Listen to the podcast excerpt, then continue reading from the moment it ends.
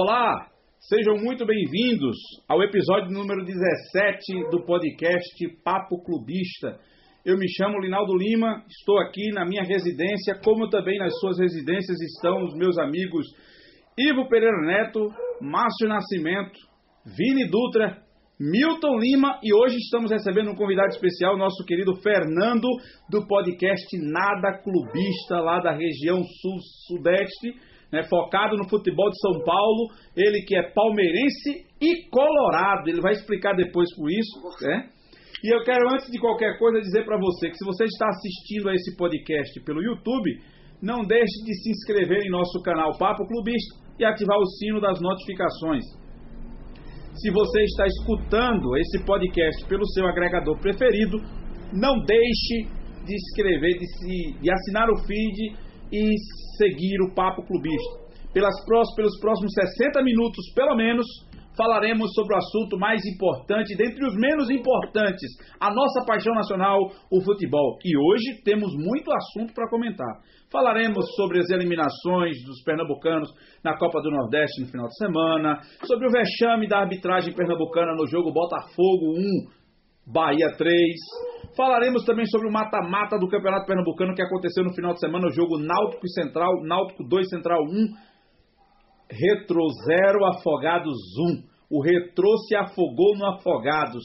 E projetaremos também o mata-mata do, do futebol pernambucano, do Campeonato Pernambucano para essa quarta-feira, onde tem o clássico Náutico, o clássico sem emoções, porque não tem público, Náutico, Santa Cruz, Santa Cruz e Náutico. E o jogo da, do, do quadrangular do rebaixamento entre esporte e vitória, se eu não me engano. Dito isso, também o nosso querido Fernando falará também sobre o seu o panorama do futebol paulista, fechamento da primeira fase do Campeonato Paulista e também a sua projeção para o mata-mata, quem é favorito e como os times estão se preparando para o Campeonato Brasileiro. Feito todos esses recados, vamos começar o nosso programa, saudando também a todos os nossos amigos que estão é, já online, já conectados conosco aqui, tanto no YouTube como também essa livecast, nesse episódio 17, está sendo transmitido pelo meu perfil pessoal no Facebook Linaldo Lima Júnior. Então, lembrando, aqui a gente está transmitindo, mas se você quiser comentar e participar do chat, eu convido você aí no YouTube, no canal do Papo Clubista. Aí você chega lá, vê no, vê no Facebook, achou legal, vai para o YouTube, Papo Clubista, se inscreve no canal e participa no chat lá, porque é lá que nós estamos com todo mundo. Dados os recados, pessoal, agora vou parar de falar um pouco e eu vou chamar o primeiro nosso convidado especial de hoje, Fernando. Seja muito bem-vindo, dê sua saudação aqui. Fale um pouco desse podcast que está começando aí para focar no futebol de São Paulo. É um prazer enorme ter você conosco aí e que essa amizade e esse, essa parceria que está começando agora se prolongue por muitos e muitos tempos, se Deus assim permitir. Com certeza, essa amizade se iniciou aqui e vai durar muitos e muitos anos, vários campeonatos aí, vamos estar juntos. É, obrigado a todos que estão participando, a todos os ouvintes, a todos que estão acompanhando essa live e vai acompanhar esse programa. Eu sou o Fernando Fernandes. Não é o Fernando Fernandes da rádio né, da, da Bandeirantes, do programa do Beto. Mas é um grande, é um grande ídolo para mim também. É, eu sou do Nada Clubista. Se você quiser acompanhar o nosso trabalho, acesse no Spotify Nada Clubista e acesse também o blog no WordPress, na plataforma do WordPress Nada Clubista. Uh, vamos falar sobre muitas coisas aqui, vamos falar do futebol do Nordeste, mas eu também vou trazer informações do futebol paulista. E se quiserem também, uma resenha sobre o, o pessoal do Sul, os gaúchos. Coisa boa. O campeonato está bem legal. Muito bom. E outra coisa, viu? O pessoal que está nos assistindo aí, que joga o Cartola FC, agora é hora de aproveitar o Fernando aqui para saber informações dos times de São Paulo, do Rio Grande do Sul. Aí todo mundo vai querer saber sobre, sobre Palmeiras, São Paulo, Santos, RB Bragantino, é, Corinthians, Grêmio claro, Internacional claro. e a gente agora é hora de, de e aproveitando Fernando chamando você publicamente junto com a toda a equipe do Nada Clubista para participar da Liga do Cartola Vale Master 2020-2021. Isso aí é, essa liga é o seguinte, quando você entra a primeira vez, você não sai dela mais nunca, viu? Porque aqui o pau canta, viu? Mas vamos lá. Tá ótimo. Seja muito bem-vindo, fique com o programa conosco até o final e vamos trabalhar junto. E aí, Cleito, já começa o programa, que é o nosso ouvinte fiel, nosso comentarista fiel, nosso. Ele já começa cornetando. Ele já chama Fernando de Ivo Neto. Ele diz Fernando tem um time em cada bairro. Porque Ivo. porque ele é palmeirense e colorado. O, o, o, o, o Cleiton, ele é gaúcho mas torce pelo Palmeiras, cara. Agora, é porque ele tá falando isso, Fernando? Porque o nosso Ivo, ele tem um time em cada país do mundo. Do mundo. É, ele gosta do futebol inglês, mas torceu pelo Milan, migrou do Milan pro PSG, gosta do Real Betis na Espanha, fica xingando o pessoal do Betis, quem, vai lá, é, quem joga contra o Betis na Espanha, no, no, na, se mete no futebol inglês, só fala dos times de Londres, adora os times londrinos, que não sei o quê, e joga o time da Championship. Que é todo metido europeu. É o nosso. Olha, é, pronto, lá vem. Vamos embora. Ele não gostou da classificação do Manchester United para a Champions League? Não, gostei, gostei, gostei. Clube grande, costumo dizer que clube grande da Europa tem que estar na Champions League, cara. O Manchester é, é isso, o Manchester tem que estar na Champions League. É tradição. Até o PSG. Vamos lá, PSG vai ser grande quando ganhar uma Champions, mas hoje ele é menor que o meu Borussia Dortmund. Porque o Borussia tem uma Champions. Mas é o seguinte, o PSG tem toda a chance de ser campeão do, do Corona Champions League. Ah, aí, aí você tá menosprezando. Aí se o Atalanta ganhar, você vai dizer, Atalanta campeão da Champions, né? Ninguém vamos lá. minimizar. Deixando isso pra lá e vamos falar do nosso futebol aqui, que o problema aqui é mais embaixo, o buraco aqui é mais embaixo. E eu quero chamar logo de cara, vamos falar um pouco sobre as eliminações dos clubes pernambucanos na Copa do Nordeste. E aí eu quero chamar Ivo Pereira Neto. Depois de Ivo eu comento na sequência, porque Ivo, sábado aconteceu uma coisa que a gente um copiou o outro do clássico das multidões um quis ser igual ao outro e se eliminaram de formas semelhantes. Conta para nós como foi o jogo do esporte contra o Fortaleza. Vi que você e o Márcio, tanto nos grupos, e para você que está nos assistindo, lembre-se, aqui a gente tem um grupo de, de, WhatsApp chamado Amigos do Papo Clubista, onde gera, onde acontece resenha e debate sobre futebol todo dia, e aí desse, desse grupo também surgem pautas para os nossos programas. E eu vi que no grupo Márcio falou bem do jogo, Milton falou do jogo, você falou do jogo que o esporte conseguiu jogar de igual para igual e foi merecedor da vitória. Conta as tuas impressões sobre esse jogo de sábado e o que foi que faltou e o que aconteceu para o esporte ser eliminado contra o Fortaleza. Seja muito bem-vindo, bom dia, boa tarde e boa noite. Bem, bom dia, boa tarde e boa noite para quem está acompanhando a gente, por qualquer plataforma que seja.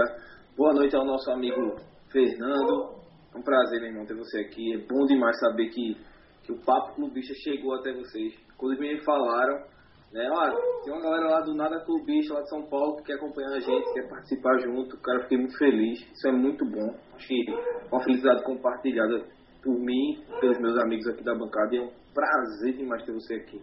Seja muito bem-vindo. Mas, falando do jogo, foi bem, ó, foi bem atípico né, do que ver é o esporte jogando nessa temporada.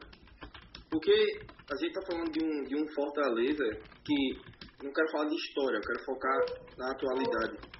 Mas hoje é um dos times, devido às proporções, claro, que, que joga um futebol muito bonito, é agradável de se ver. Né? Um futebol com velocidade, com toque de bola, envolvência. Né? E a atual, a atual situação do esporte não condiz com o jogo que ele fez né, domingo, sábado, né, Márcio? E eu, eu, esperava, eu esperava um esporte de que forma? Eu esperava um esporte que esperasse o Fortaleza, né? Passasse a maioria do tempo sem a bola. Era, era o que de fato eu esperava do esporte. Mas não foi isso que aconteceu.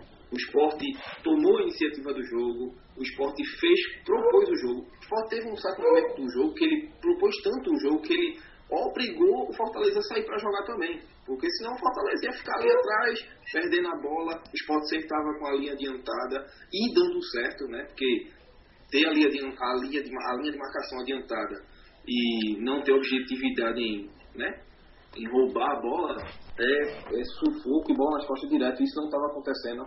O esporte estava pressionando no campo adversário, também marcando. O que faltou?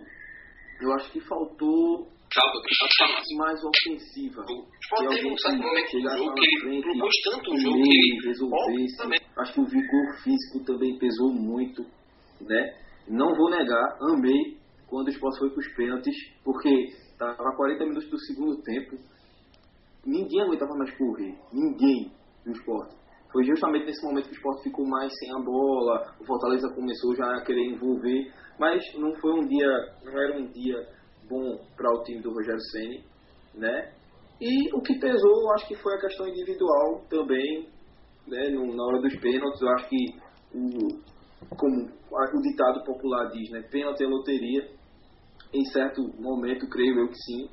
E o Fortaleza foi mais competente na questão das cobranças, né? Foi lá, bateu, eu também achei muito, assim, um erro grave, já na questão, do, falando da questão dos pênaltis, a incompetência do Barça, ele foi muito, assim, muito...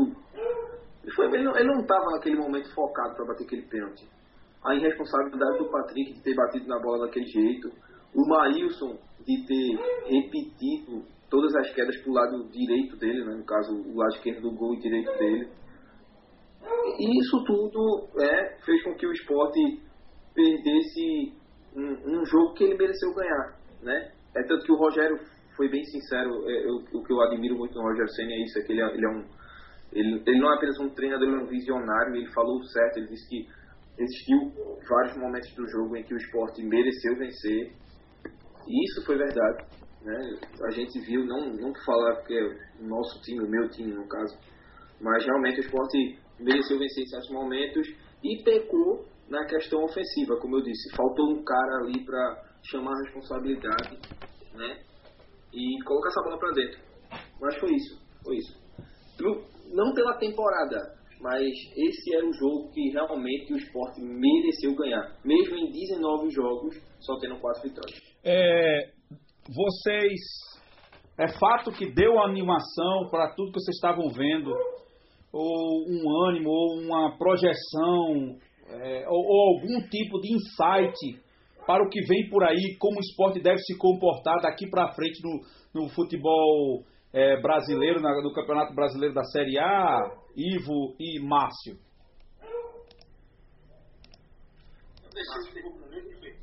Não, porque você vai entrar daqui a pouco, fica tranquilo. Está muito. Eu só concluir já para pegar essa é. parte.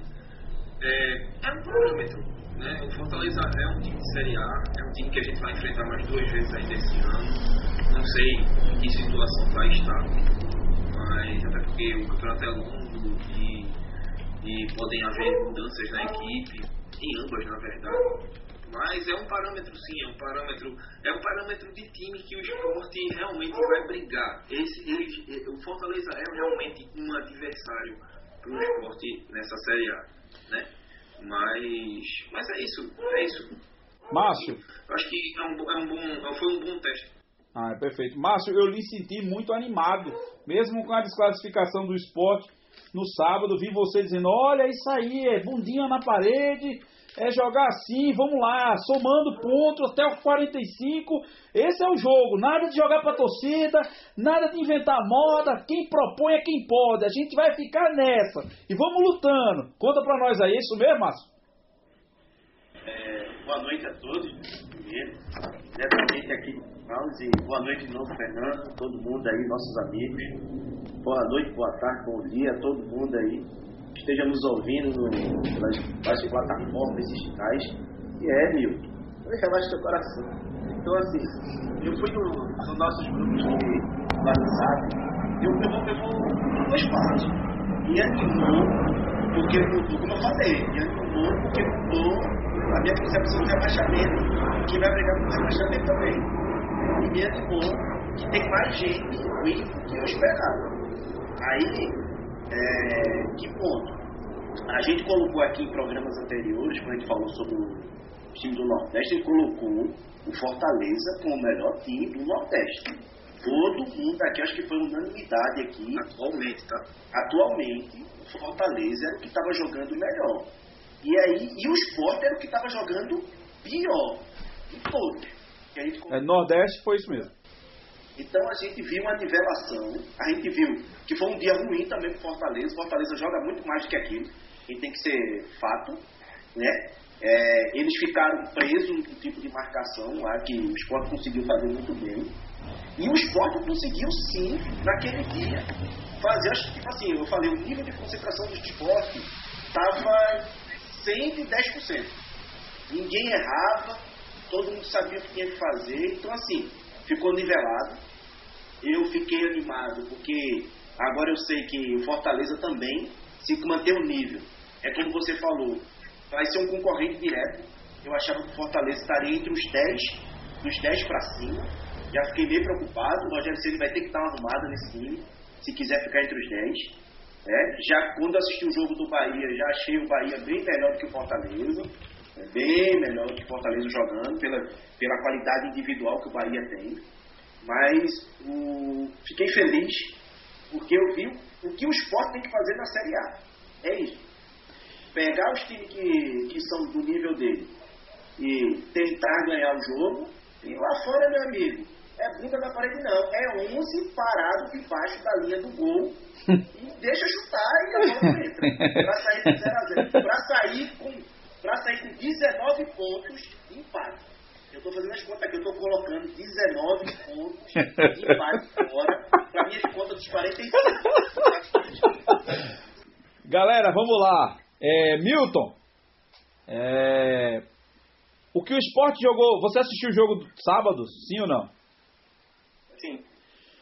Parecia aquele esporte de 2014, mas o que faltou foi a qualidade de algumas peças que tinha em 2014 para passar de fases?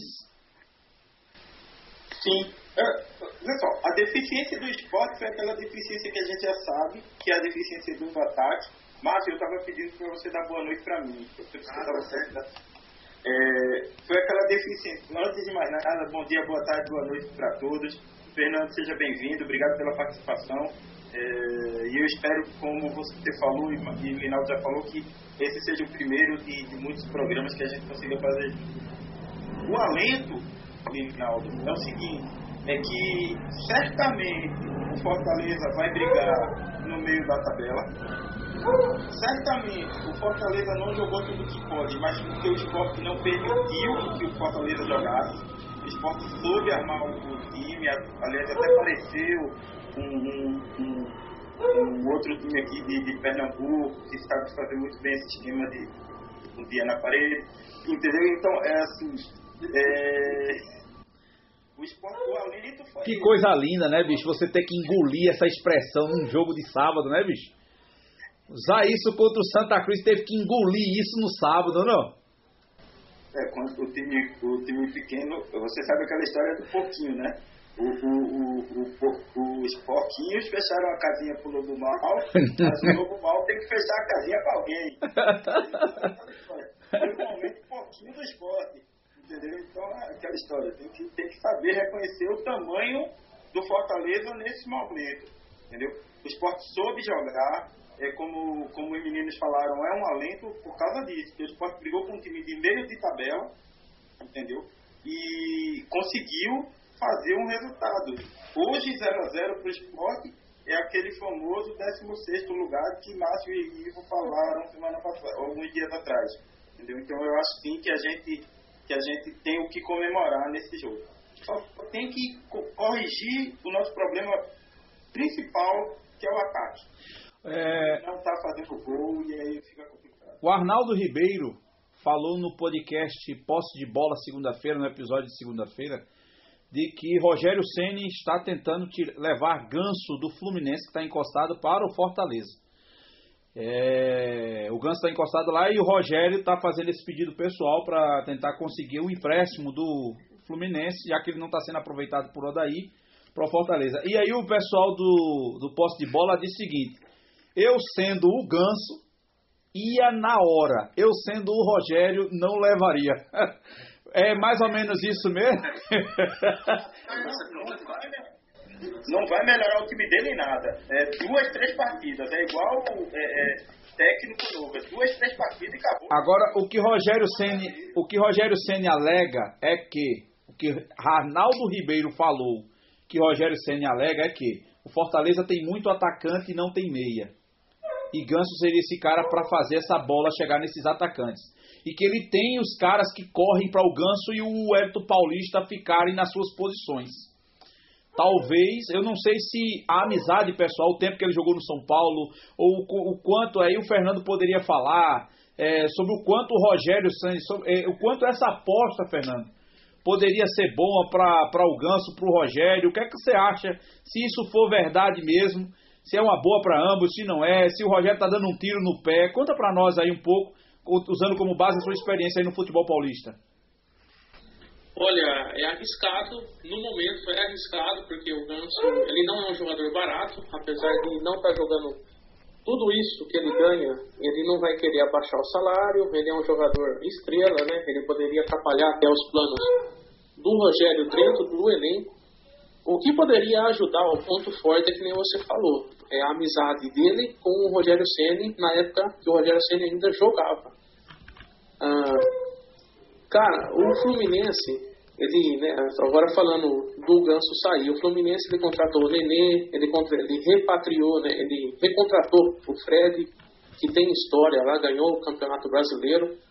Então acho que o Fluminense está querendo se livrar de, um, de uma folha salarial cara, e aí o Rogério Senna se interessou. Assim, resumindo, é arriscar. Pode dar certo pela amizade dos dois jogadores mas pode também dar errado e o Fortaleza segurar um, um problema lá até o final da temporada. Pegar um abacaxi até cair, né? É, é complicado. é. Milton levantou a mão. Complementa, Milton. Linaldo, eu acho que quem está mais feliz com isso, quem vai ficar mais feliz com essa negociação, se ela acontecer, vai ser o Daí Maionese lá, o Daí Elma. Porque ele, ele, ele certamente está sendo pressionado para botar ganso para jogar entendeu? Deu para ver isso nas finais do Carioca agora. Ele certamente está sendo pressionado pela diretoria para botar o Ganso para jogar, porque como o Fernando falou, ele não é um jogador barato.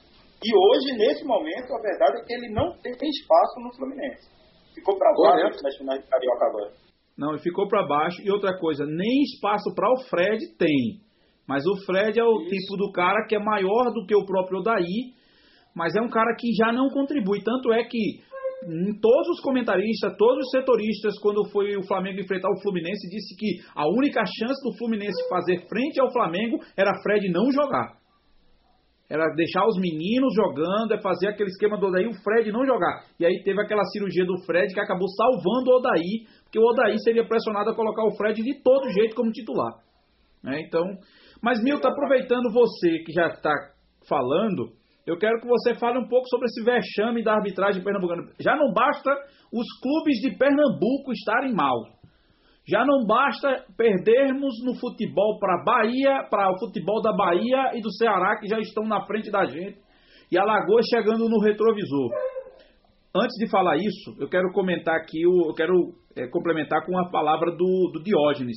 Ele fala um negócio aqui interessante também. Ele diz que o Fortaleza tem o direito de jogar um jogo mal mas que acredita que o esporte vai chegar. Vai chegar entre os quatro? Ah, tá, entre os quatro que vão cair, né? Lembramos que ainda estamos no início, pós-pandemia, e os times ainda vão se acertar, e aí serve para o esporte, serve para Fortaleza, serve para uma porrada de clube. Claro, uns estão na frente dos outros, mas é, tem que se ajustar e vai ter que ser feito isso, né? Vamos lá. É, Milton, já não basta o futebol pernambucano estar atrás no que diz respeito à qualidade técnica, gestão de futebol para clubes como Bahia, Ceará e Fortaleza, e tendo como no retrovisor CSA e CRB, que estão fazendo um trabalho bem interessante lá em Alagoas, estão figurando na Série B e com certeza um dos dois vai figurar entre os concorrentes a, a ter o acesso à Série A 2021 Agora temos também um grande outro problema, a arbitragem de Pernambuco que consegue dar mais vexame do que os clubes. O nosso Gilberto Castro Júnior disseram que fez uma arbitragem desastrosa no jogo Bahia 3, Botafogo da Paraíba 1. Conta pra nós aí, Milton, o que foi que aconteceu, pelo amor de Deus? Dá tuas impressões. Ele, ele conseguiu inverter dois lances quase que seguidos, né? Ele conseguiu dar um gol pro, pro, pro Bahia e tirar um do Botafogo. Porque, para você ter uma ideia, na verdade foi o contrário, né? Primeiro ele, primeiro ele anulou o gol legítimo do, do Botafogo e logo em seguida um gol que você até falou que foi o Fernandão, mas não foi, foi o Rodrigão que fez o gol. O Rodrigão fez o gol e. Fernandão. Rodrigão do Bahia é Fernandão. Do Curitiba, Fernandão mesmo. Ah, desculpa, é que no, no na escalação do Bahia, na, eu também achei estranho, mas na escalação do Bahia no, no Globoesporte.com tá, tá Rodrigão. É, depois vocês conferem lá. Não, é, mas Fernandão. Fernandão fez o gol e como eu disse a você, eu, eu, vi, o, eu vi o gol na, na, na, na, no Fantástico e uma coisa que me chamou a atenção foi que Fernandão não comemorou, ele pareceu até meio acanhado. Constrangido. Meio, constrangido, porque até ele viu que estava impedido. Né?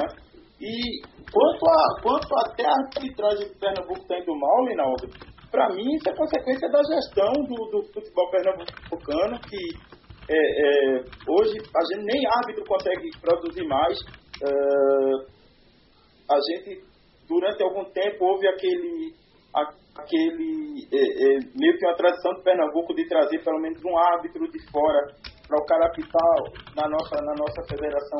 E isso até que deu certo, isso aumentou, melhorou o nível dos nossos, dos nossos árbitros, mas agora já, consegui, já começou a cair tudo de novo e tá um absurdo, tá um absurdo. Realmente foi vergonhosa. A, e, e, e, ele chegou a expulsar o, o goleiro do, do Botafogo depois do jogo.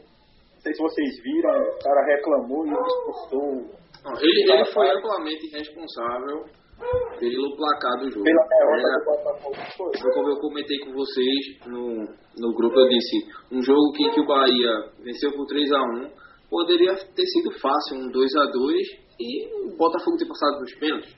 E uma coisa que, eu, que me chamou a atenção foi, é, até nisso, a, o posicionamento de um gestor de futebol baiano, do, do Bahia está melhor do que muitos daqui. Porque eu me lembro quando o esporte ganhou de forma. quando o Salgueiro foi roubado. E o Santa Cruz, quando ganhou em cima do Salgueiro, quando o Salgueiro foi roubado, torcida, joga, é, diretor, jogador, usando aquela expressão que foi dita lá no Sudeste em algum jogo, que roubado era mais gostoso. E o, e o presidente do Bahia disse que o Bahia ganhou, se classificou merecidamente, mas que o jogo poderia ter, sido, ter tido outro final se o árbitro não errasse porque teve um gol irregular do Bahia que ele deu e teve um gol mal anulado do Botafogo, ou seja, seria 2 a 2 a partida ia para os pênaltis. Ou seja, até nisso o nosso futebol está deixando a desejar. Então, é, e eu quero é, encerrar, fechar esse assunto aqui para dizer, ó, a gente está certo, o Bahia se classificou, mas eu também achei interessante a postura do Guilherme Belitani, o presidente do Bahia, foi uma postura honrada, foi nas redes sociais e se classificou, mas disse que o resultado poderia ter sido outro se o árbitro não errasse. Ou seja, o cara passou de fase. Aí até o, o Márcio brincou. Falar certo, bonito, se classificando é muito bom. Quero ver ele falar se ele tivesse sido eliminado. Quando bom é bom. Ver se tivesse perdido. Se tivesse sido o contrário, seria lá três. Mas, pessoal. E o que Ivo falou, e o que Ivo falou, Linaldo, desculpa só para terminar, faz muito sentido, porque inclusive no momento em que Kelvin fez o gol, que foi mal anulado, o Botafogo estava melhor do que o Bahia. Então. então, se aquele gol tem sido validado, realmente eu tenho a impressão que o jogo teria outro, outro encaminhamento, entendeu? Entendi. Mas agora eu quero colocar na conversa o menino que não falou ainda, Vini Dutra. Para fechar o assunto Copa do Nordeste, Vinícius, o Náutico não conseguiu passar de fase. E se nós lembrarmos muito bem, quando começou o ano, o Náutico, na, na análise pelos elencos, pelo acesso da Série C para a Série B com o título, e o Santa, que está capengando já de muito tempo com isso e permaneceu na C, não se projetava que o Santa passaria de fase, mas que o Náutico passaria de fase. E o que é que o que é que você tem a dizer dessa eliminação do Náutico no final da primeira fase? Perdeu para o Bahia, o jogo era difícil. Você já tinha falado disso, né? Mas, ou seja, aconteceu o que a gente tinha prognosticado, mas qual é o sentimento de não ter passado de fase? O que é que, o que, é que você teve de impressão do jogo contra o Bahia? Se Dalpozo errou, se não errou, se poderia ser diferente? Conta para nós as suas impressões sobre aquele jogo que aconteceu no meio da semana passada. Bom, é, boa noite, é, bom dia, boa tarde a todo mundo. Fernando, seja bem-vindo. É, sobre o jogo, enfim, eu acho que o Náutico fica um sentimento ruim, porque é claro que o Náutico deveria passar de fase, até por conta do investimento e tal, é investimento considerável. É, e eu acho que o Náutico deixou de passar de fase, não foi no jogo contra o Bahia, e sim em jogos anteriores. Né? O, o Náutico empatou em casa com um time com River do Piauí e ABC. E isso não é time para o Náutico empatar dentro de casa na Copa do Nordeste, num campeonato de, de fase de grupos, de fase de pontos só de ida. Então, o Náutico deixou de se classificar nesses dois jogos. Né? É claro que a gente sabia que o jogo contra o Bahia seria complicado por conta do, dos elencos, mas também 4 a 1 foi um placar é, muito grande para o que o Náutico poderia ter apresentado. E foi 4 a 1 mas poderia ter sido muito mais, tá? É, teve vaga para muito mais longe que isso aí. Então, foi uma partida bem feia do Náutico. É, não, Dalpozo não conseguiu é, ajeitar o time para esse jogo, entrou com a proposta errada, quis foi querer jogar de igual para igual, é, foi querer se abrir para jogar contra o Bahia. E a gente sabe que não é assim que você vai ganhar do, do adversário com um elenco melhor, com uma proposta de jogo melhor, com jogadores melhores. Então ele deveria ter parado para pensar um pouco melhor, tentado arrumar mais o, fechado mais a casinha, arrumar mais o time, poder tentar ganhar no contra-ataque, de uma forma mais parecida com o que o Sport fez. Então ele acabou querendo jogar do mesmo jeito que joga com o Salgueiro e joga com o Central. E não é assim que você vai ganhar um jogo é, contra um time contra o Bahia. Então fica esse sentimento ruim, né? É, ficou muito difícil para se classificar contra o Bahia, é, podendo ter resolvido a classificação é, com jogos anteriores, com jogos muito mais fáceis. Então, eu acho que foi, foi isso que culminou a, a eliminação do Náutico na, na primeira fase. É, por verdade, Diógenes está dizendo aqui que a culpa foi do seu grande ídolo, Vinícius Dalpozo, é, que o Náutico é, não era e que o Náutico não era para jogar no 4-3-3. O Atila Dari já está aqui dizendo: o meu menino está online, salve Fernando, representa a nossa quebrada, nada clubista. Já já ele vai falar sobre o mata-mata do, do, Campeonato Paulista, o fechamento da primeira fase, as impressões dele, e falar de que o São Paulo mais uma vez salvou o Corinthians no, na, na Bacia das Almas, e aí a torcida queria que ele entregasse, mas o São Paulo mais uma vez mostrou que, no fim das contas, é um time que sempre jogou para vencer, é, independente de que esteja mergulhado numa draga miserável desde 2012 mas é um clube diferente dos demais. Não joga para entregar, mas nem a pau. Márcio levantou a mão, meu querido. O que é que você quer falar, meu lindo? É só para colocar um. E até para o Vinícius aí complementar a questão da polêmica aí do Náutico. É, ao contrário do Náutico, ao contrário do Náutico, o esporte passou pela camisa. E eu considero, assim, não sei se o Vinícius considera também, o Náutico no campeonato na Copa do Nordeste era um mérito adjuvante, figurante ele não consegue se, se, impor na Copa do Nordeste. Acho que só deve ter passado uma vez, uma vez, e pra, por mata-mata, mas ele nunca consegue passar dessa bendita fase de grupos aí. Campinense é maior, termina sendo maior do que o, do que o próprio Náutico na Copa do Nordeste. Então, assim, é uma coisa para se analisar. No, a gente chama do maior campeonato que a gente mais fala do campeonato regional. Os times dizem que querem priorizar o campeonato regional e o Náutico, toda vez que vai nessa bendita Copa do Nordeste, não, não, consegue, entendeu? Então, assim, eu acho muito estranho. Tem que, tem que rever. Eu tenho foco por isso que eu fico, às vezes, falando do Santa Cruz, do Náutico, que seria o nosso foco. Tá? O problema do esporte é estar sem foco. É outra coisa. Mas a gente sabe que o Santa Cruz ou o Náutico teria que definir um foco e, e, focar, por exemplo, o que, é que a gente está vendo aí? A gente está vendo surgindo aí é, um campinense que sempre faz uma graça, só esse ano que não fez. Aí temos agora o Confiança. Botafogo da Paraíba. Botafogo da Paraíba que está aí sempre chegando, mostrando assim representatividade para um Brasil inteiro, porque, por exemplo, uma Copa do Nordeste passa no Fox Sport, passa nos canais mais abertos, tem uma visibilidade maior do que para o Campeonato Pernambucano. E o Náutico consegue toda vez ficar nessa bendita fase de grupos. Isso é preocupante, como o Vinícius falou, né? Vai perdendo pontos e aí é um coadjuvante na Copa do Nordeste. É... Começou o Clássico Rei, 0x0 lá. Vamos lá. Pessoal, para fechar essa parte da, da, Copa do Nordeste, eu preciso falar do jogo do Santa Cruz também. A impressão primeira que eu tenho que o é que Daniel saiu do Confiança, mas o Confiança não saiu de Daniel. A filosofia é a mesma. Ou seja, Daniel Paulista saiu do Confiança, o trabalho continua o mesmo. Quem ficou dá dando continuidade ao que Daniel Paulista fez, fez lá. O jogo, o time joga igual, o time faz a mesma coisa, ou seja, joga do mesmo jeitinho, ah, dá trabalho do mesmo jeito, é reativo, mas é para o, Confiança a reatividade que Daniel impõe é o que tem que o Confiança fazer mesmo, não tem o que fazer não. Outra coisa é, é Santa Cruz tinha que ganhar o jogo no tempo normal e o jogo estava mostrando isso. Vai minando, vai minando, o time vai vai deixando de fazer, vai deixando de converter as oportunidades, vai perdendo uns gols que não pode, aí vai para os pênaltis. É, é aquele tipo de jogo que você vai levando e diz assim, se for para os pênaltis a gente vai ser eliminado. Era a impressão que eu estava tendo no final do jogo de Santa Cruz e foi o que aconteceu. Mais uma vez, teve sempre a mesma coisa. Dois, os dois batendo no pênalti. Esporte Santa Cruz. Um pênalti isolado, do, outro entregue na mão do goleiro. E o goleiro pulando sempre para o mesmo lado. Ou seja, foi a mesma coisa que o, o Fred falou lá do, do blog do 45 do podcast 45 segundos no Twitter dele. Ele dizendo que a curiosidade era a mesma. Os dois tiveram sempre um jogador que isolaram, Patrick e Pipico.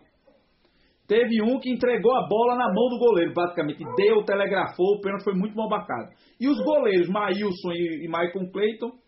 É Michael, é, Michael Clayton, porque o Félix é o outro.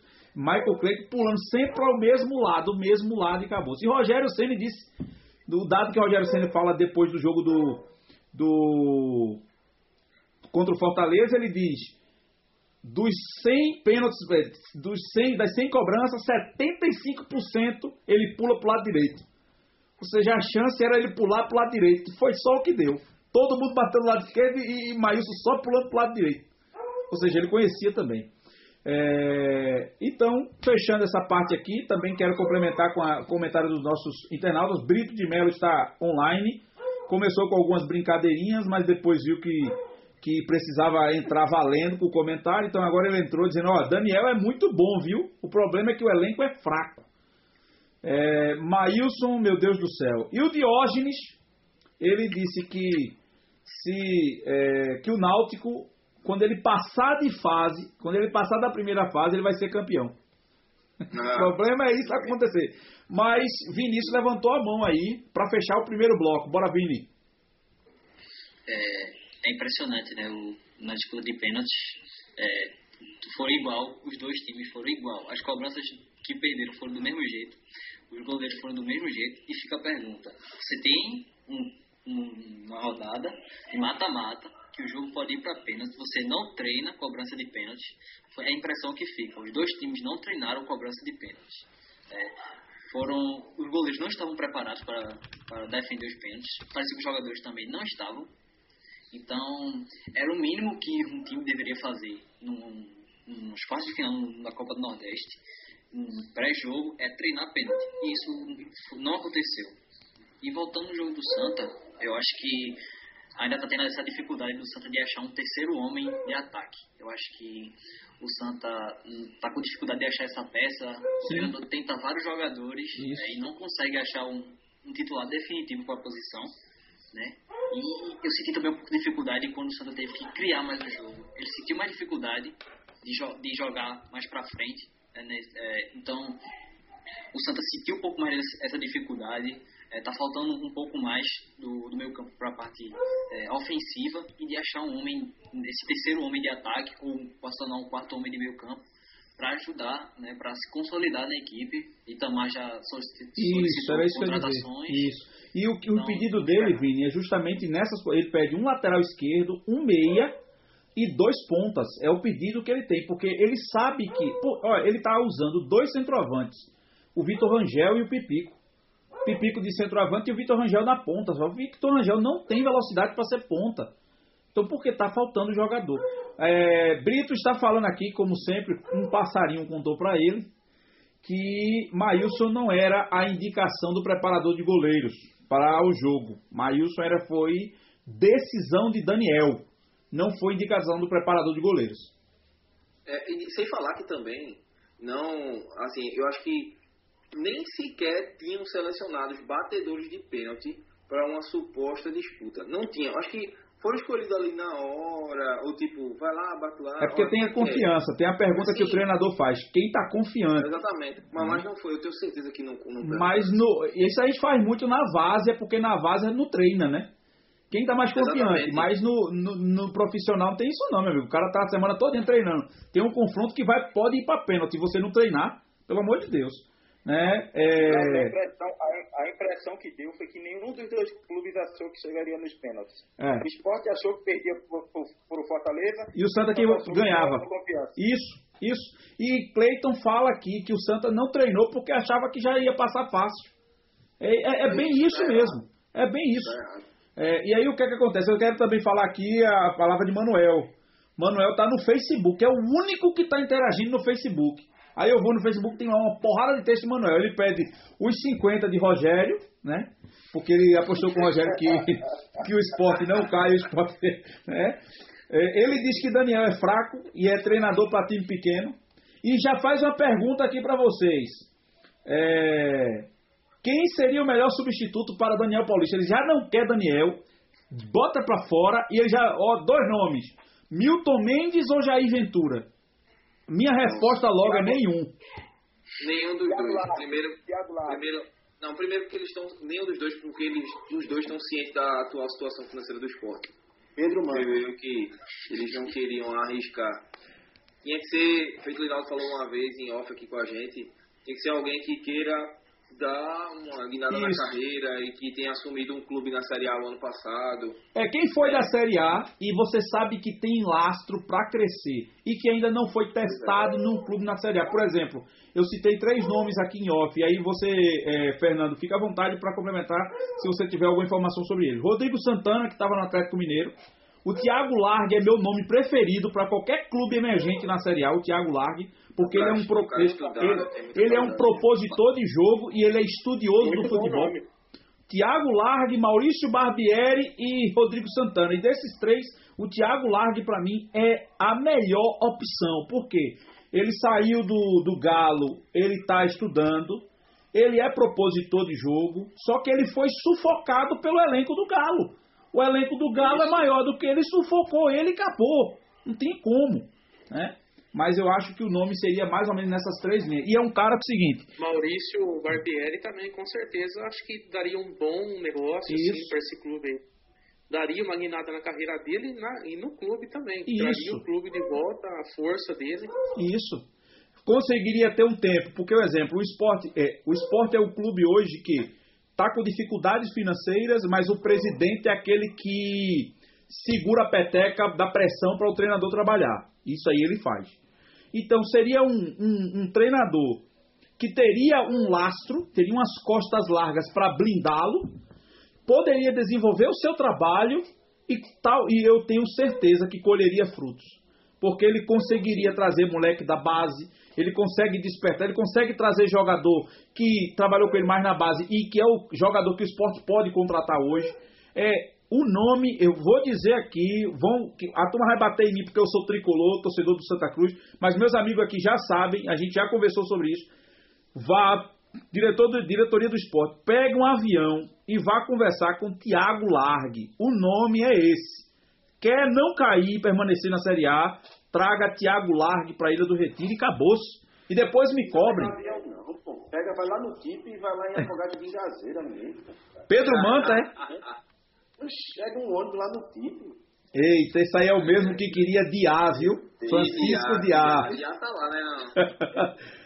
Fechamos, meus queridos, no primeiro bloco. Pelo amor de Deus, fechamos o primeiro bloco com 45 se- minutos de programa. Pelo amor de Deus, ninguém termina esse programa em uma hora, não, é? Mas vamos lá. Fechamos e já vamos emendar com o segundo. Mata-mata do Campeonato Pernambucano no final de semana. Já tivemos rodadas da quarta de finais. Náutico 2, Central 1. Retro 0, Afogados 1.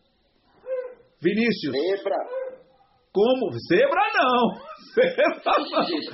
Zebra não! Para o papo clubista não foi zebra não, que deu. Só, não deu zebra não, viu? Mas vamos lá. É, Vinícius, vamos começar falando do grande. Náutico e Central. Os dois são maiores do que Afogados e Retrô. Ponto. Ah, sim. É. Então, por favor, Vinícius, E o Central é maior que os três, afinal o Central é só por favor, B. É, Brito falou aqui uma coisa importante aqui, ó. Vocês precisam conhecer o trabalho do técnico do Red Bull Bragantino. Ele é hoje com o maior potencial. Estudem ele.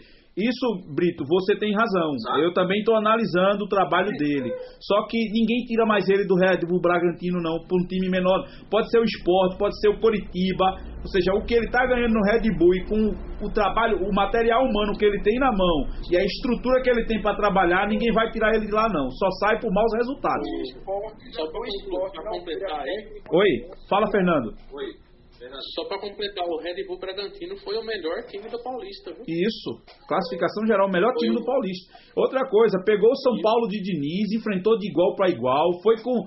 é, ou seja, porque. Tá, o São Paulo já estava classificado, mas o São Paulo voltou da pandemia e queria deixar uma boa impressão para a torcida. O jogo que ele ia poupar já era certo que era o jogo contra o Guarani.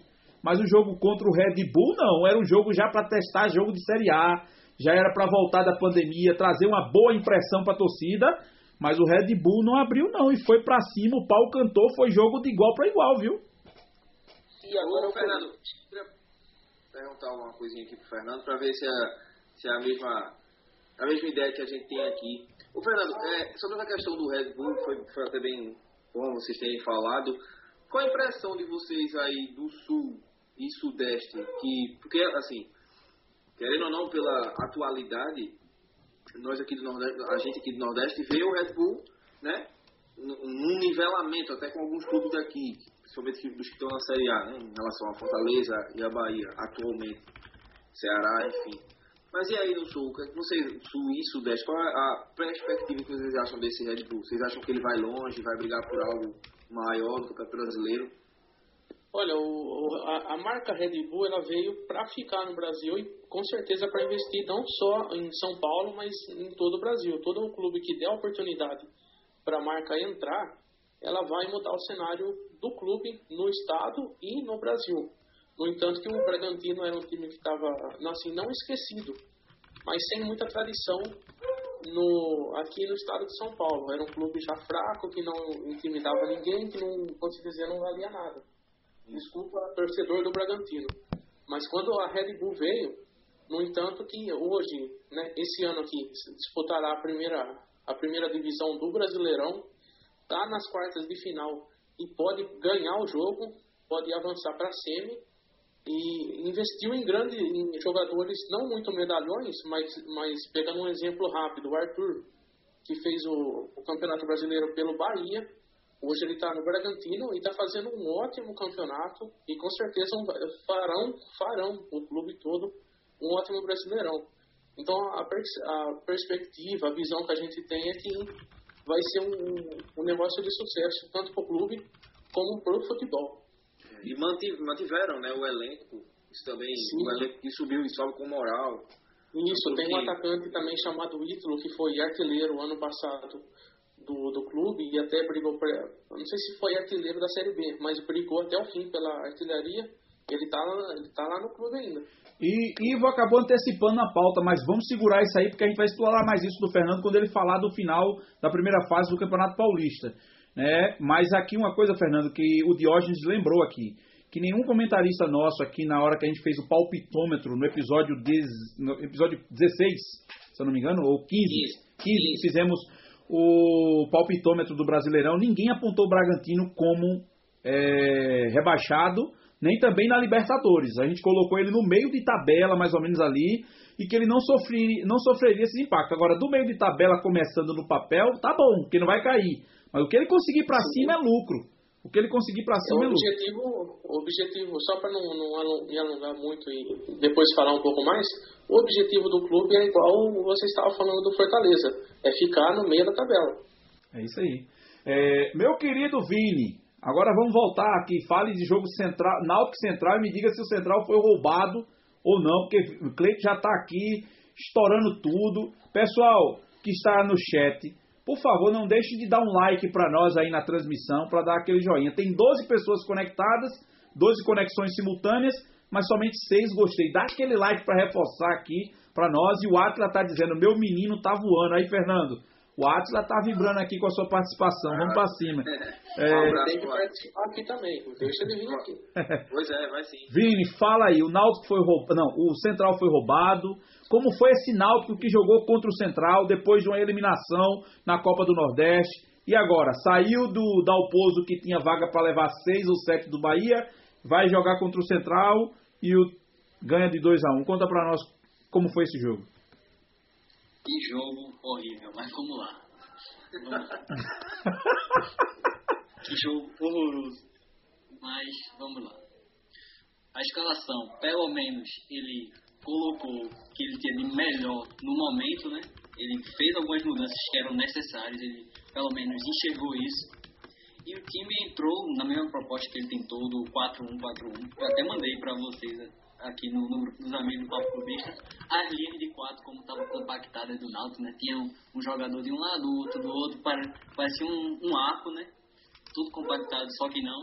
Enfim, é time todo bagunçado, os meu, o meu campo estava muito espaçado, é, as linhas, é, o meu campo não conseguia dialogar com o ataque, enfim, foi uma bagunça, é, da oposição não conseguiu encaixar é, o time, né? Óbvio que o time começou, pressionou ah, praticamente o jogo inteiro, é, o que era normal, é, porque é, a diferença de elenco dá para ver que o Náutico é bem melhor que o Central, tanto que a posse de bola foi de 70 a 30 no primeiro tempo, por exemplo.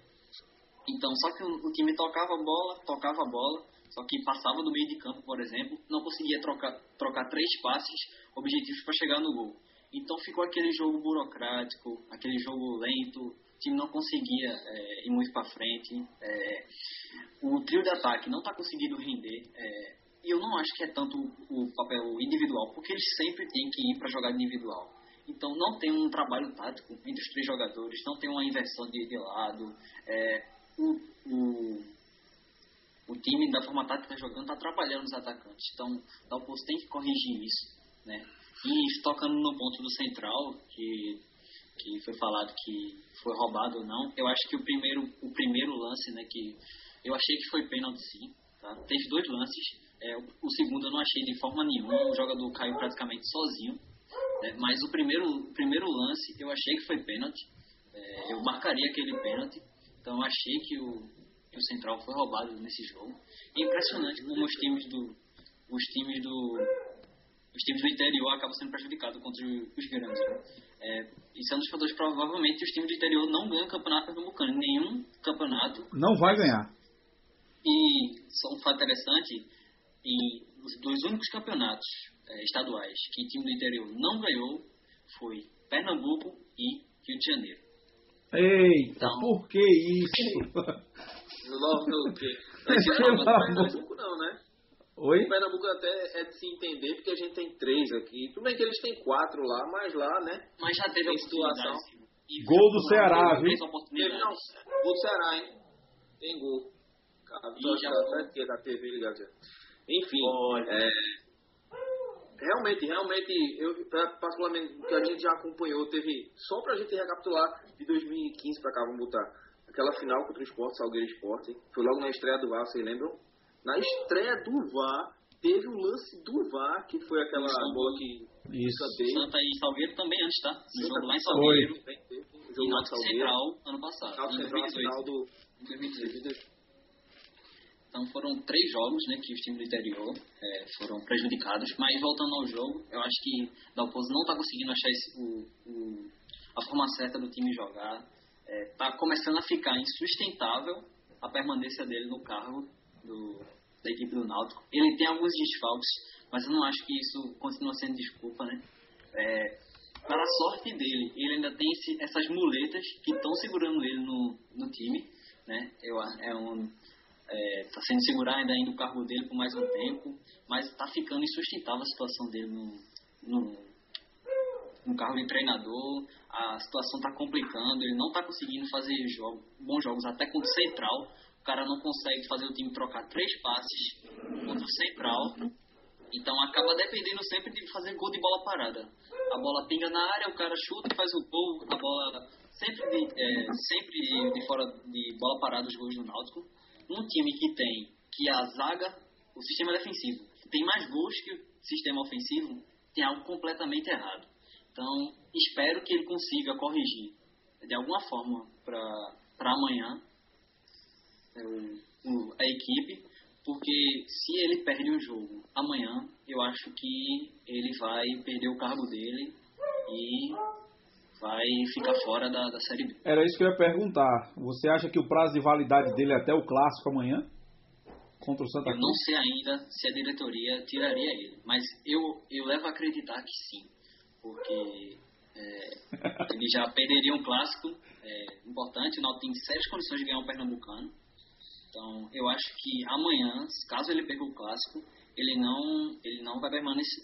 Não come o milho. Não, São João já foi. Não passa o dia dos pais aqui. Não vê, não vê o desfile. Não vê o desfile. A abertura do Ei, ei, Diógenes está dizendo aqui que o esporte é pior do que o Covid-19, que conseguiu derrubar o Fortaleza só pelo contato. Fortaleza não está conseguindo. Já está levando, já tá levando do, do, do, do próprio Ceará, rapaz. Vamos lá. Pois é. é. E eu quero falar de retrô e afogado, gente. É, e Afogados, a gente tinha apontado aqui, Milton botou Laércio lá em cima, aqui o Retrô não sei o Não se espante, não se espante se o Retrô for campeão, viu?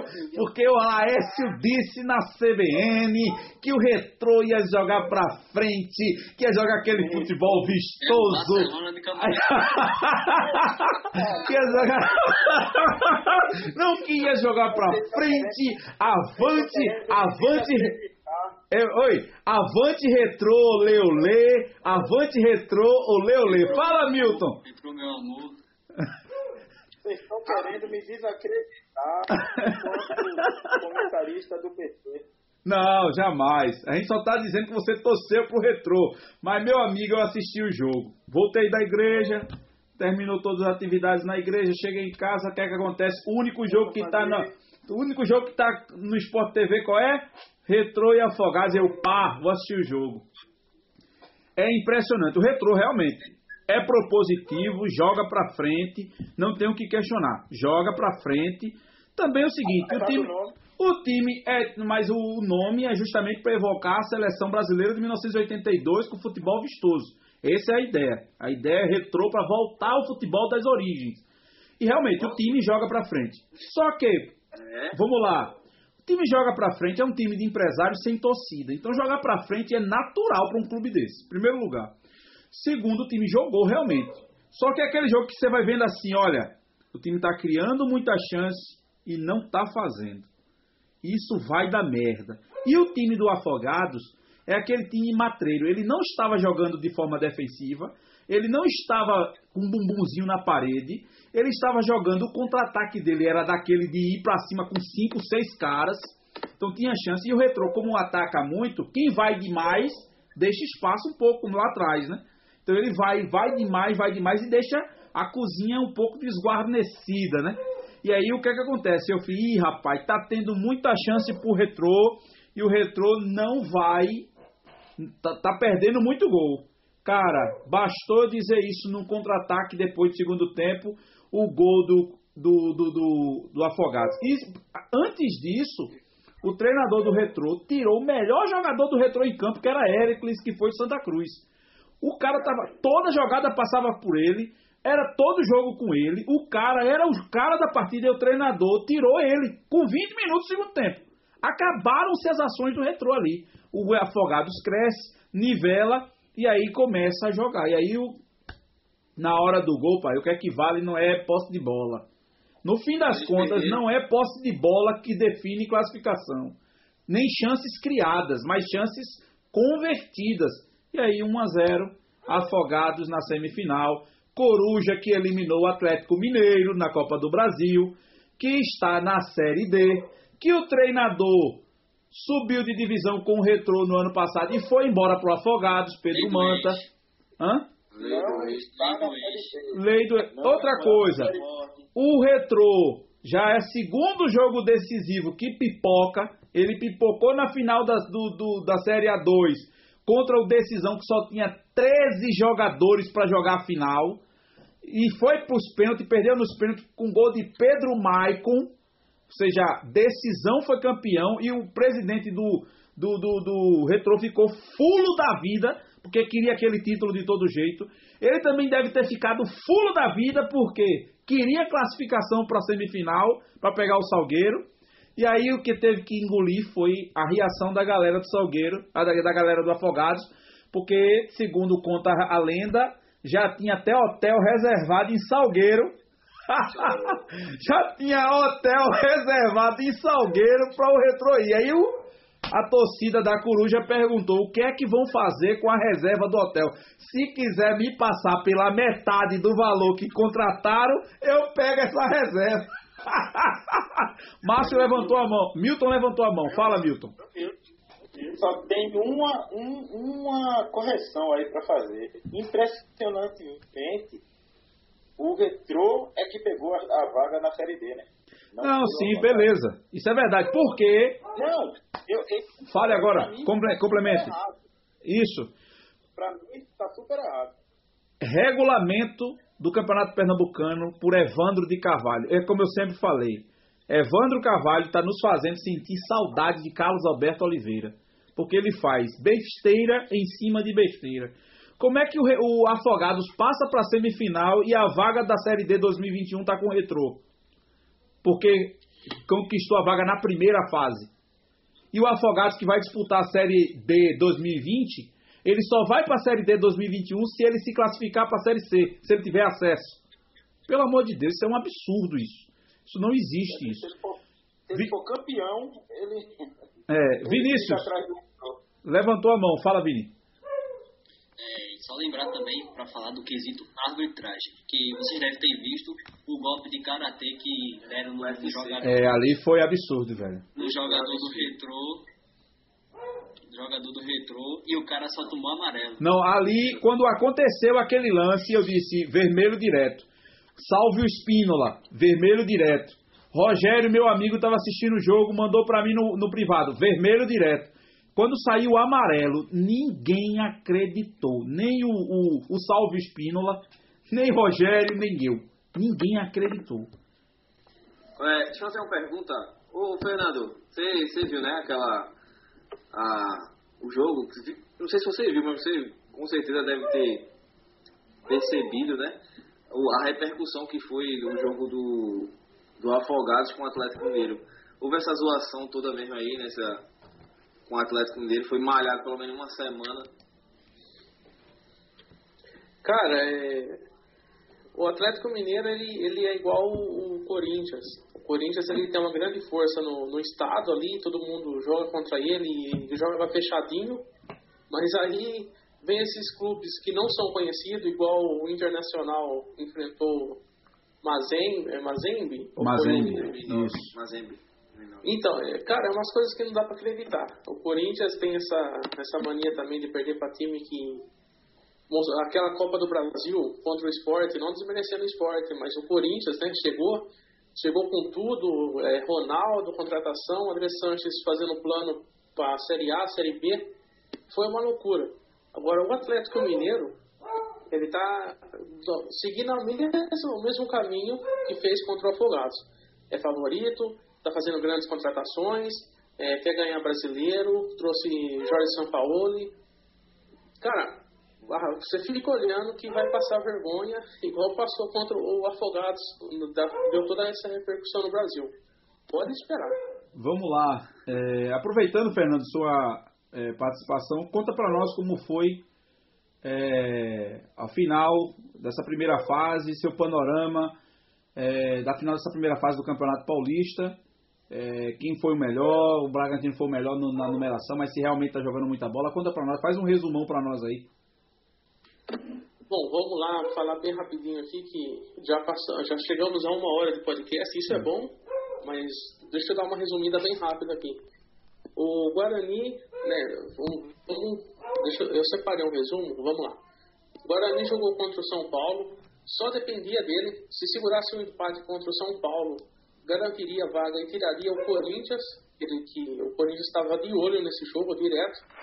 Mas aí o que acontece? O São Paulo entrou com o time reserva, o Guarani, como, como vários clubes, acha que quando o adversário põe o time reserva, pode jogar à vontade, pode jogar do jeito que quer e vai segurar o resultado. Não foi assim.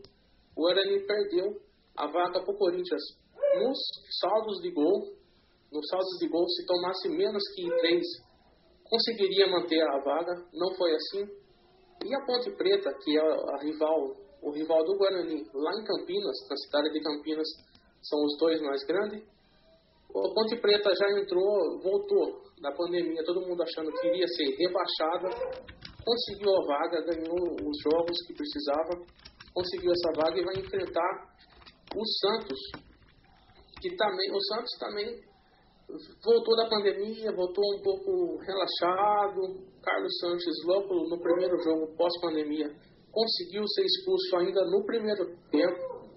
Então o Santos chegou aí nessa, nessa, nessas quartas de final meio duvidoso. Então esse jogo Santos e, e Ponte Preta não tem favoritos. E eu gostaria de falar isso aí. Os quatro grandes chegaram nas quartas de finais, que era o que todo mundo esperava. Só que não é favorito nenhum deles. O Palmeiras Eita. vai pegar. É, não vai ser, não é favorito, porque lá, vamos jogo a jogo. O Palmeiras vai jogar contra o Santo André. Pós-pandemia, o primeiro jogo do Palmeiras era contra o Corinthians.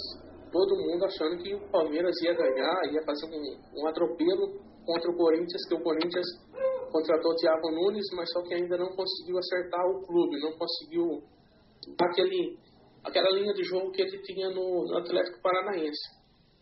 Corinthians foi lá, ganhou de 1 a 0, fechadinho, que nem, que nem vocês estavam falando aí. Coloca a bunta na parede e só espera o adversário. Na hora certa, sai o gol. Corinthians com essa tradição. Aí o Palmeiras agora vai jogar contra o Santo André. O Santo André, o Santo André também que faz um campeonato paulista muito bom, junto com o Atlético Sim, sim. Junto com o Red Bull Bragantino, foram os dois times de destaque desse Paulistão, tirando os quatro favoritos. O São Paulo, que jogou contra o Guarani, e esse jogo definiu a classificação do, do Corinthians, do rival Corinthians, vai jogar contra o Mirassol, São Paulo. Amanhã vai ser o primeiro jogo dessas partes de final. É, São Paulo e Mirassol, às 7 horas da noite. E o São Paulo não é favorito? Também, são Paulo também não chega como favorito, apesar de chegar nas quartas de final.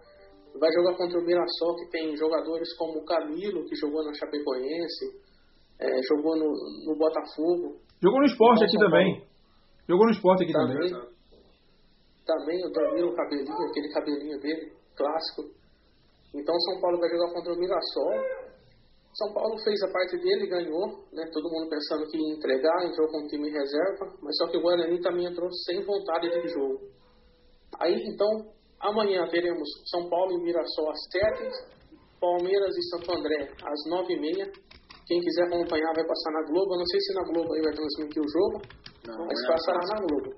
Não, aqui, aqui em Recife é, vai passar Náutico Santa Cruz. Ah, certo. Aí na quinta-feira vai ter Bragantino e Corinthians. Bragantino a gente já estava falando aqui, tinha até um, uma, uma pessoa que estava acompanhando a gente que queria o técnico do Bragantino aí para vocês.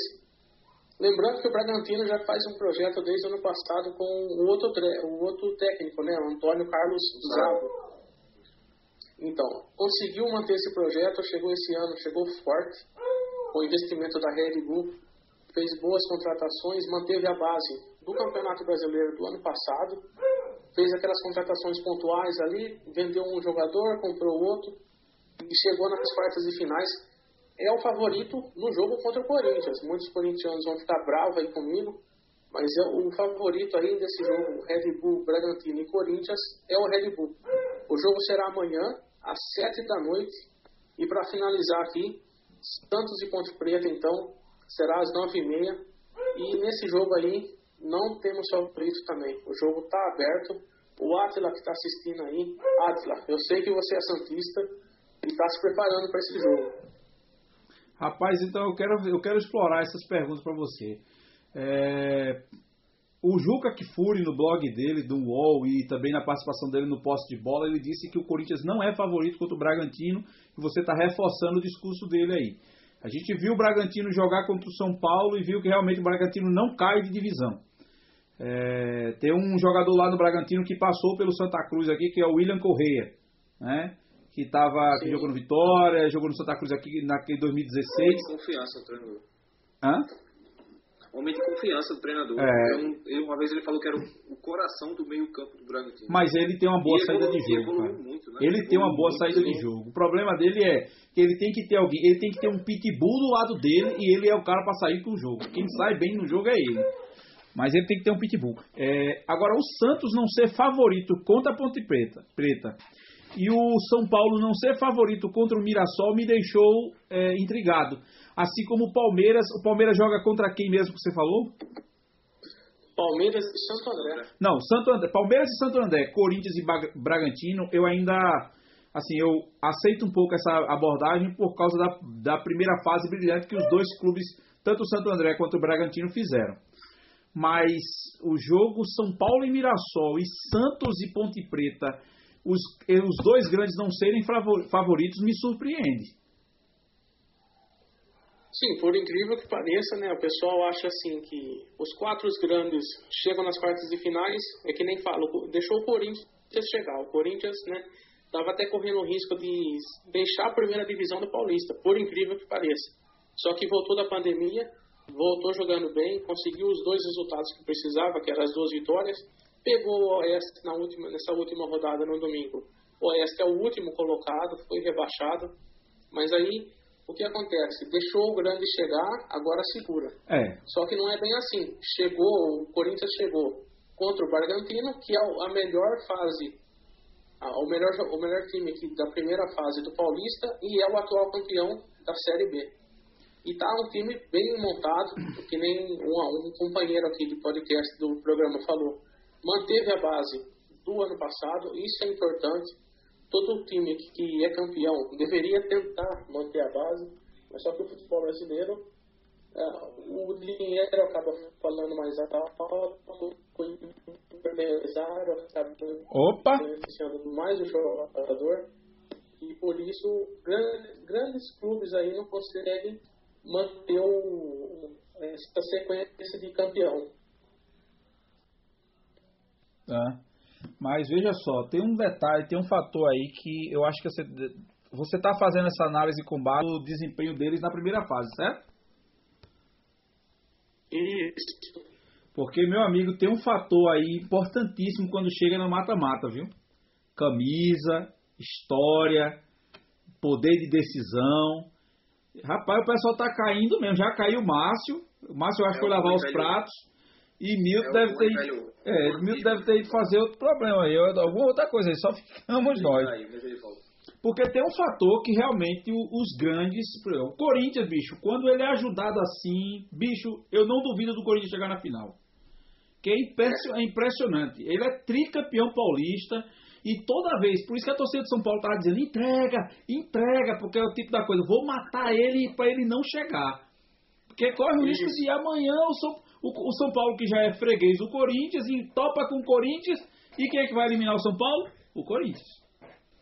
É, mas vamos lá. teve, até uma. Só para continuar aqui esse, esse raciocínio, teve até uma brincadeira aqui, depois do jogo do Palmeiras e Corinthians, que foi aquela. No ano passado, o Palmeiras deixou o Boca Juniors vivo na competição. Até o Ivo tá com a camisa do Boca aí, uma camisa linda do Boca. É, Mas É mais um time dele, o viu? Palmeiras. Não, É mais um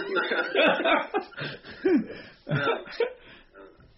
Mas aí foi o que aconteceu. O Palmeiras perdeu aquela chance de, de deixar o Corinthians ainda mais sem chance de classificação. Aí foi São Paulo lá e deixou o Corinthians de vez na, vivo nessa, nesse campeonato. É verdade. Favoritismo, que nem, que nem você falou, a camisa pesa. Mas aí que tá, tem que ver se a pressão também agora em cima dos jogadores não vai atrapalhar, né? E também tem um fator importante, na, na volta da pandemia não tem torcida. Então não tem torcida, a campo vira neutro, né? É, e aí a qualidade técnica pode sobressair mais. Agora tem o seguinte, como Sem falar que os times do interior de São Paulo sempre levam mais a sério. é isso que eu queria Muito falar assim. agora. A final do ano passado foi Corinthians e quem? Corinthians. Corinthians e Palmeiras, foi isso? Ou foi Corinthians e Palmeiras ou foi Corinthians e Santos? Alguma coisa desse tipo. Palmeiras, eu acho. E o, São, o Campeonato Paulista sempre tem um intervalo de um ano, quando não é um clássico na final, é contra um time pequeno. Então já teve o Aldax, e aí vai. Sempre vai assim, né? Então ano passado já foi o clássico. Então, se seguir essa lógica, esse ano tem uma tendência. Foi Corinthians, isso. Aí tem uma tendência de ser um clube de menor expressão. E lembrando, que clube de menor expressão, com a cota que ele tem de TV no Campeonato Paulista, meu amigo, chega faz inveja para clube do Nordeste que joga Campeonato Copa do Nordeste e a cota para Série A, meu amigo. Novo Horizontino com cota grande, absurda, milhões aí, bota, monta um time bom mesmo. Tanto é que todos os jogadores no início do ano querem fazer contrato para o Campeonato Paulista. O que sobra, quem não vai no Paulista é que vai para outro campeonato. Um número interessante, você falou aí da cota, né? O Corinthians, se ele conseguir passar de fase e chegar até a final, ele ganha 10 milhões de reais só de chegar. Olha aí. Meu Deus do céu. Muita grana. Vamos embora. Então fechamos essa parte, vamos voando para a última parte do programa, que eu acho que só vai terminar a gente, senão a gente vai acabar, o último sair, apaga a luz, vai acabar ficando eu e tu, Vini. E, e, e porque tá, tá saindo todo mundo. Eu vou ficar sozinho. Mas vamos Não, lá. O Milton, acho que caiu, o Milton acho que caiu, deve ter dado algum Milton problema. voltou aí, ó. Milton voltou. Eu vou deixar Não, a cai pro- não, eu tô aqui. projeção Aí, para a aí, tá semifinal do Campeonato Pernambucano amanhã. Clássico das emoções sem emoções. Antes de Vinícius e eu falar, eu quero que vocês falem, meu querido Ivo e meu querido Milton. Quem passa amanhã, pelo amor de Deus? Como é que está o prognóstico para amanhã? O que é que vocês acham? Pelo que vocês viram esses times jogarem ultimamente. Como é que está essa semifinal amanhã? Fala, Milton. Rapaz, amanhã. Amanhã eu tenho que. Eu tenho a impressão que a final vai ser Santa Cruz e Salgueiro. Por quê?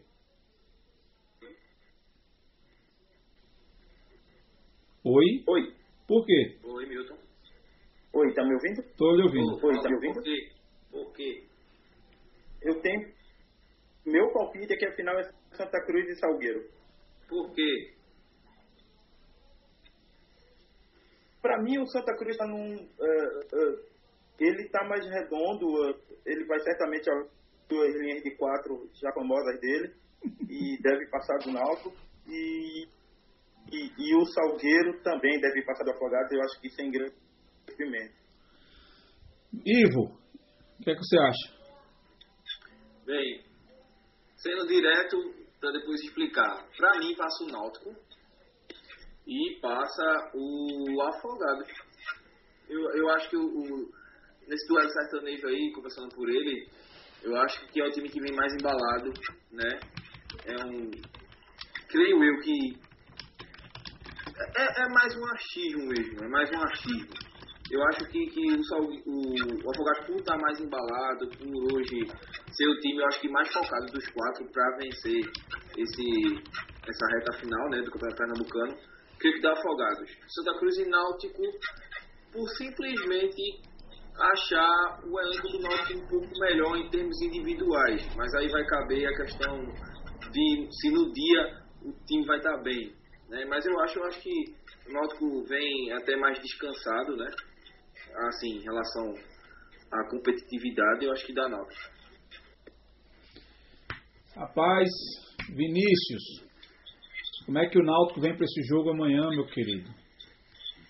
Bom, vem cheio de incertezas. É, tá dando um retorno. Tem alguém aí, com retorno aberto aí. Eu não sou não, tá? Tem alguém escutando em algum lugar aí no, no celular, escutando no YouTube aberto, que tá vindo esse retorno aí.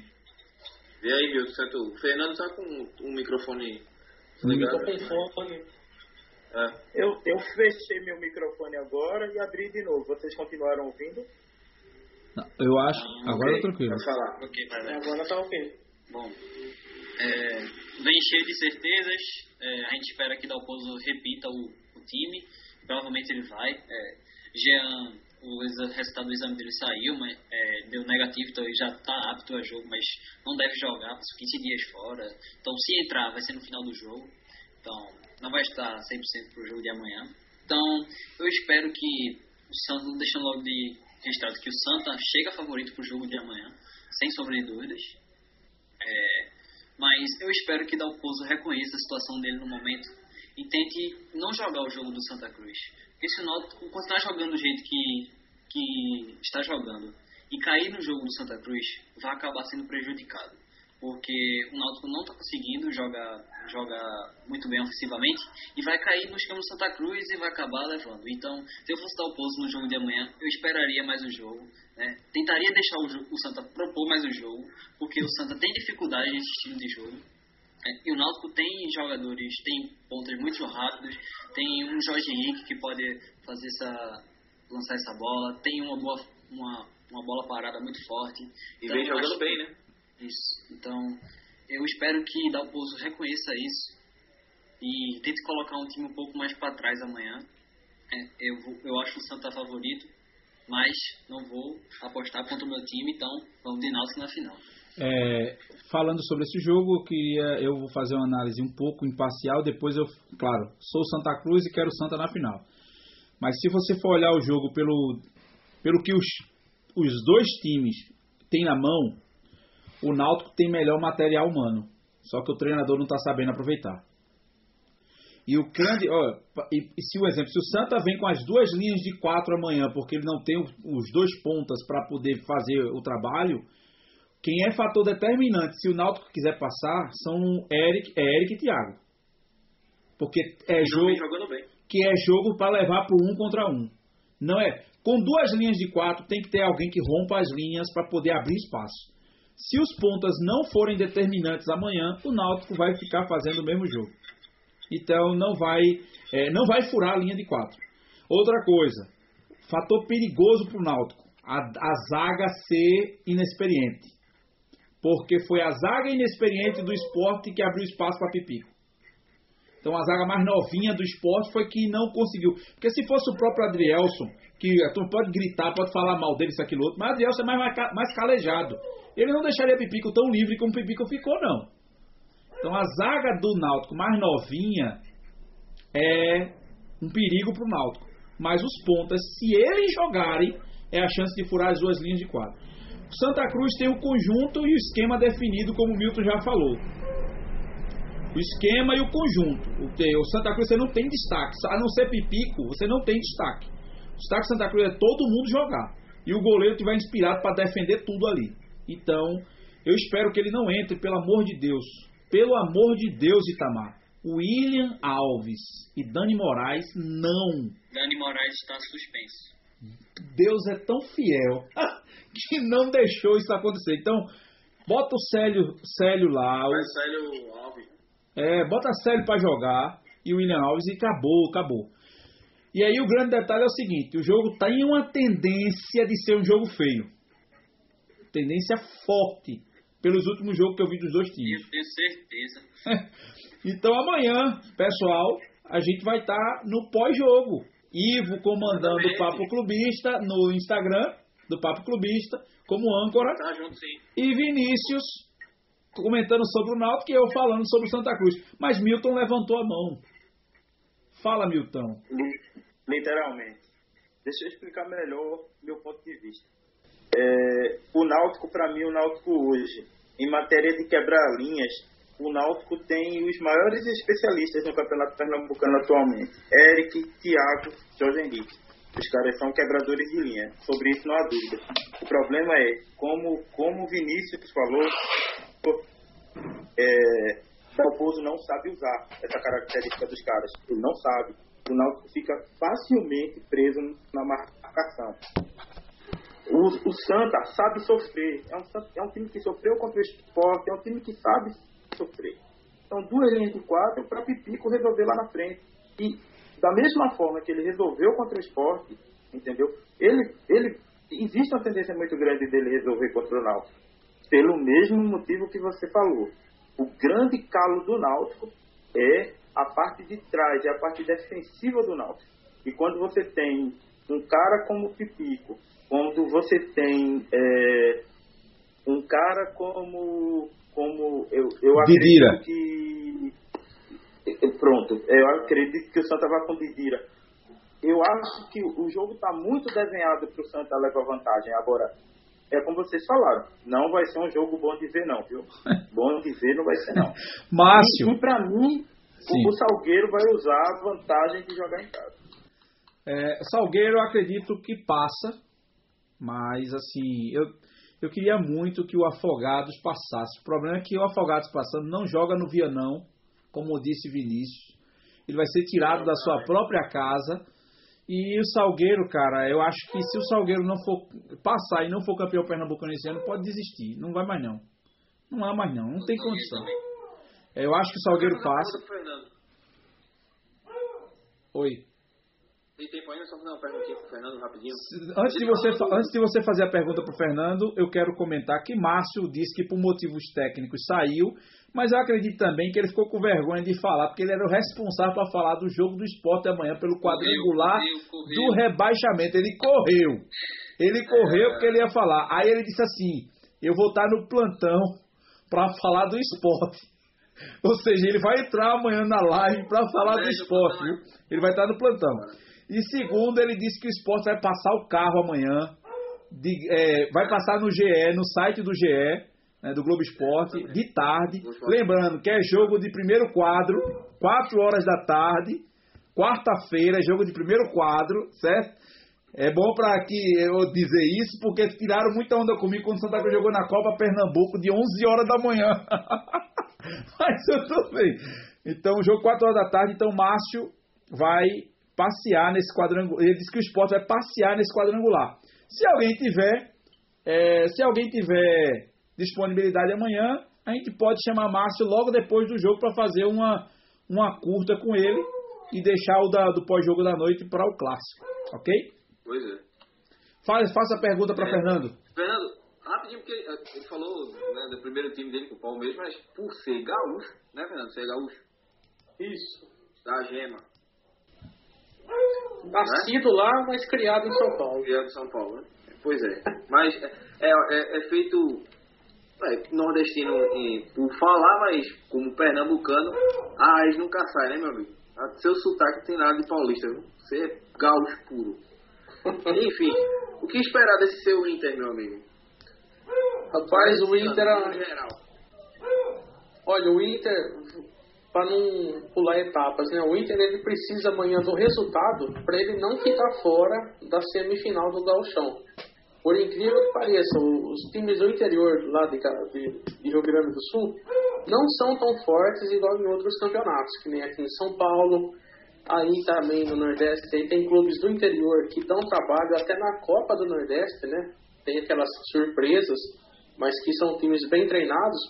Então o Internacional está passando dificuldades financeiras fora do campo e também dificuldades dentro de campo, que no entanto, no último jogo do Internacional, o técnico Marcelo Cudê, ele saiu do, do jogo é, bravo, não xingando assim, palavrões, mas dando a entender que ele não está contente com o Campeonato Gaúcho, porque ele é um técnico argentino, então acho que ele está acostumado mais com campos bem preparados, com times que não batem tanto, que, né, esses times eles apelam para bater, para machucar o jogador, e isso acaba atrapalhando a temporada.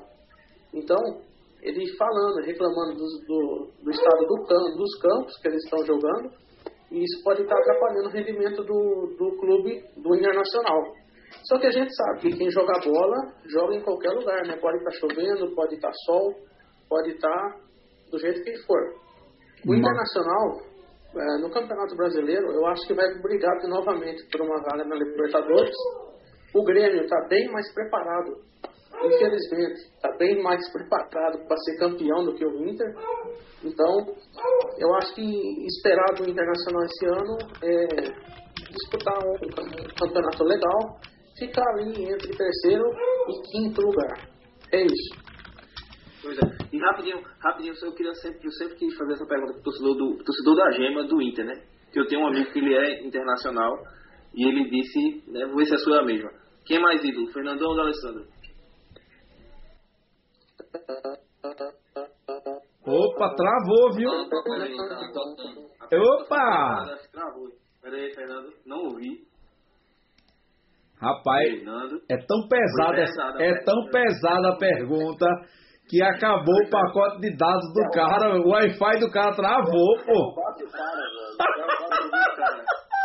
Pessoal, estamos chegando. An- Enquanto ele conecta para responder, voltou. Quem é? Quem é? Estão me ouvindo aí? Estão me ouvindo? Estamos ouvindo. Tá. Ah, sobre D'Alessandro e Fernandão, é isso? Isso, isso. Quem é mais ídolo pra você? Fernandão. Fernando. Fernandão jogando numa época do Internacional e não tem campeonato da nação. Jogou numa época onde o clube não tinha no Libertadores. Rapaz, a conexão tá pesada mesmo. Tudo bem. Fernandão. Mas a gente já entendeu que é Fernandão. Limitador de tempo. Conexão. Pessoal, estamos chegando no final do episódio 17. Mais uma vez, Fernando, foi um prazer ter você conosco. Pessoal que, tá, que escuta o Papo Clubista, também siga o Nada Clubista para ficar atualizado sobre os clubes do eixo Sul-Sudeste. Você vai saber sobre os quatro grandes de São Paulo, futebol de São Paulo. Para quem joga Cartola FC e precisa de notícias fresquinhas, anota o telefone do Fernando. Entre em contato com o pessoal do Nada Clubista para pegar informação. Aproveitar para chamar toda a galera do Nada Clubista para jogar a melhor liga de Cartola FC de Pernambuco, que é a Cartola Vale Master. Já vou mandar no seu privado depois o, o, o regulamento, todos os detalhes, porque na próxima semana o bicho vai pegar e a- o pau vai cantar, né? E vamos para mais uma competição, ano sexto, e você vai ver que o dinheiro é mera formalidade, porque aqui a gente luta é pela glória, para colocar o escudo de campeão no mural de campeão. Beleza. Então, seja muito bem-vindo, fique à vontade. Quando tiver também, manda o link pra gente. Eu quero que você mande o link do, do podcast Nada Clubista, que a gente vai colocar dentro do- na descrição do vídeo aqui do YouTube. Lembrando para você que se você está assistindo essa gravação pelo YouTube, não deixa de se inscrever no nosso canal. E se você está escutando pelas plataformas de podcast, não deixe de assinar o feed e seguir o Papo Clubista. Quero mandar um abraço todo especial para os nossos amigos dos Estados Unidos, que aumentou a audiência, passou a do Brasil. Pessoal do estado de Ohio, muito obrigado. E aos nossos indianos, que também têm uma representatividade 30, e 33%. Não, 44% dos nossos ouvintes estão no Brasil e nos Estados Unidos, e a outro, o grande maior pedaço depois deles vem na Índia e está distribuído até na capital, Nova Delhi, nós chegamos. Então, um abraço todo especial a todos vocês. E no Brasil, os nossos amigos cearenses. O Ceará é quem lidera a nossa audiência. Um abraço todo especial Um para todos vocês. Um Que abraço. Deus abençoe. Deus abençoe e até o próximo programa, se Deus assim permitir. E amanhã, depois do Clássico das Emoções, tem live do Papo Clubista no Instagram. Instagram. O âncora é Ivo e eu, como comentarista do Santa Cruz e Vinícius como comentarista do Náutico, participaremos dando nossa contribuição. Tchau para vocês, até o próximo programa. Que Deus assim Pessoal, vos abençoe. Um abraço. gente lá no Instagram amanhã é nóis. Fui.